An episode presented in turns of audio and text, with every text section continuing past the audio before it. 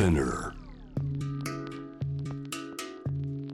グローバーがお送りしております。J-Web ジャムダプラネット。さあここからは海外在住のコレスポンデントとつながって現地の最新ニュースを届けてもらう、えー、ニュース from コレスポンデント。今日はエチオピアです。エチオピアの首都アディスアベバ、えー、いらっしゃるのはレザーブランドアンドゥアメット代表でデザイナーの鮫島ひろ子さんです。よろしくお願いします。はいよろしくお願いします。テナエステリー。テナエステリーというのはエチオピア語の挨拶ですか？そうですね。エチオピアのアムハラ語でこんにちはっていう意味です。アムハラ語という言葉で、えー、お話になってるんだ。あのー、初登場ということで鮫島さんジャムザプラネットリスナーに自己紹介お願いします。はいえーと、レザーブランドアンドアメットをやっております。鮫島ひろ子と申します、えー、アンドアメットっていうのはエチオピアのレザーを使ったファッションブランドで、うん、エチオピアのレザーってあんまりね知らない方も多いと思うんですけれども実は革業界で世界一最高峰のレザーっていうふうにも言われているんですね。はい、あの高級ブランドに使われるようなレザーなんですけれどもエチオピアっていう国自体は貧しくて技術もそれほど持っていなくて今までは原皮革の材料の状態での輸出に依存してたんですけれども、うん、そうじゃなくて現地に工場を作ってフェアトレードのコンセプトで現地の人たちに作ってもらって現地の人たちにお金が落ちるっていう仕組みであの作っているブランドなんです。鮫島さんこれ実際始めてみてものを作ってみるとやはりまあもちろん品質は素晴らしいんでしょうしやっていて手応えというかありますか？そうですね。実はあのこの2月1日で当社10周年を迎えまして本当に今までいろんなことありましたけれどもお客様があの少しずつ増えていろいろな方に知っていただいてですね、まあ、手応えとやりごたえを感じているところです。10周年。今ねサステナブルとか持続可能とかいろんな言葉ありますけれどももう10年も前から、えー、こうしてずっと取り組んできているアンダーメットあのいろんなことがあったということですが今ちょっと最新ニュースとして伺いたいトピックの中もちょっとね一つ目いただいているヘッドラインは非常事態宣言の解除が決まったんだ。これどんなニュースですか？はい。あのエチオピアはですね2020年の11月からずっと内戦が続いていたんですね。でもちろん戦争自体はまだ今も続いているんですけれども現政権と、まあ、反乱軍で武力衝突があって一時はもう全土エチオピア全土がレベル4と外務省が出すあの危険度レベルでは世界で一番危険な場所に出されるのがレベル4で、はい、日本人も退避勧告が出たりとかして非常にあの治安が悪化してたんですけれども、うん、それが去年の末から少しずつあの安定を取り戻してちょうどあの2月15日にこの非常事態宣言長く続いていた非常事態宣言というのが解除されたというところです、ね、そうですか。これはいわゆる内戦ですから、はい、ね皆さんどれぐらいのあの暮らしていてこれぐらいの状態になってしまったって肌で感じたことどんなことありましたか？そうですね、まあ、私たちが住んでるところは首都のアディスアベバで戦地ではないので実際隣で人がこう被弾したりとかそういうことはなかったんですけれども。あのもう戦地では1000万近い人たちが食糧難になったりとかあの避難民になったりとかしてで首都でもですねインフレが実は今エチオピアのインフレ率40%なんですね。大変だ、え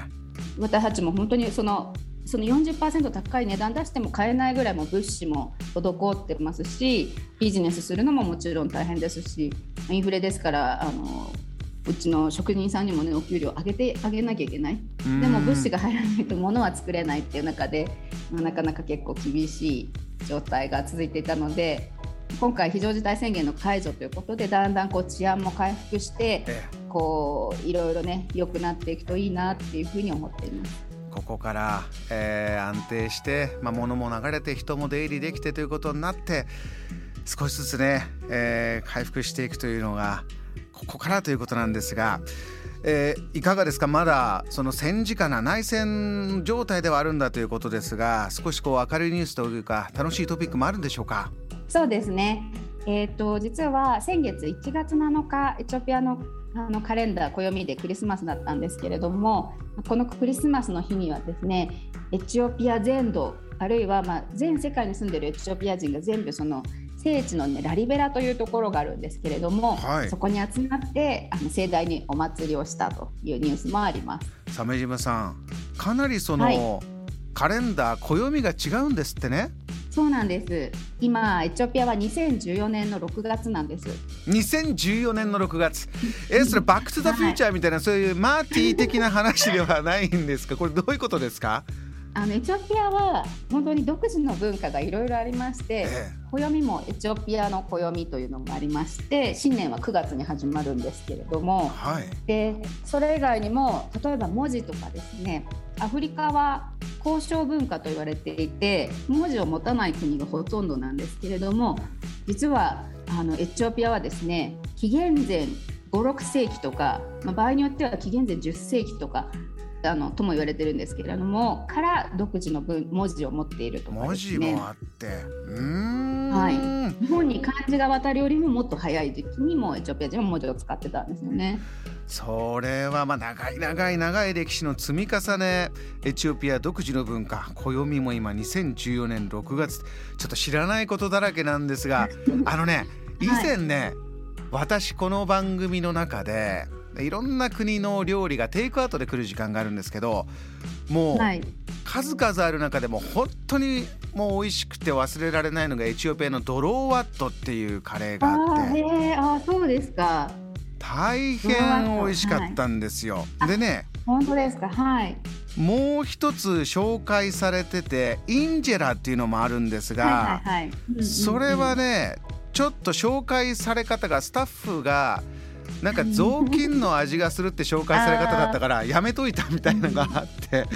そういうのもあるんですってね。そうですね。そのドロワットっていうのは実はインジェラと一緒に食べることが多いんですけれども確かにこう発酵食品なのでなるほど。あの発酵したもの独特の味というか匂いというかありますけれどもこれね一緒に食べるととても美味しいんですよ。合わせ技がいいんだ はい、これもあのドロワートとインジェラっていうのはそれこそ先ほどお話ししたクリスマスなんかにみんなが食べるお祝いのごちそうですね。そう発酵食品ということは栄養も相当あるんでしょうね。はい実はスーパーフードそのインジェラを作る穀物のテフっていうのがスーパーフードっていうふうに言われていてモデルのミランダ・カーさんとかあのマドンナさんとかっていうそういうねセレブの人たちにも食されている実はあの隠れた栄養食品でエチオピア人っていうとマラソン有名なの皆さんご存知だと思いますけど、はい、このテフを毎日食べてるからだっていうふうにも言われてますねそうか。テフでできたインジェラでドローワットと。いやそうなんですね。もうね結構あっという間に時間が来てしまったんですが鮫島さんもう一つだけあの、はい、ティムカットというお祭り、はいこれはどんなお祭りかちょっと簡単に教えてもらえます、あのエチオピアはエチオピア正教というエチオピアだけにあるキリあのキリスト教が信じられていてそのあのエチオピア正教のお祭りの一つですね。で2階建ての建物ぐらいの大きな焚き火をしてその焚き火の倒れる角度で今年の吉凶を占うっていうそういうお祭りです。すごいもんですね。何かこう皆さん真っ白なもの着てるのがまた印象的ですね。そうなんです。アフリカっていうとカラフルなイメージがすごくあると思うんですけれども民族衣装はエチオピアの民族衣装はあの純白のコットンの織物でとてもそれもあの美しいんですよね。この中で 2,、ね、2階建て以上の火の柱が立って、えー、ぜひリスナーの皆さんチェックしていただきたいと思います。えー、わかりました。えー、様島さんまた、えー、ぜひお話聞かせてください。ありがとうございました。はい、ありがとうございます。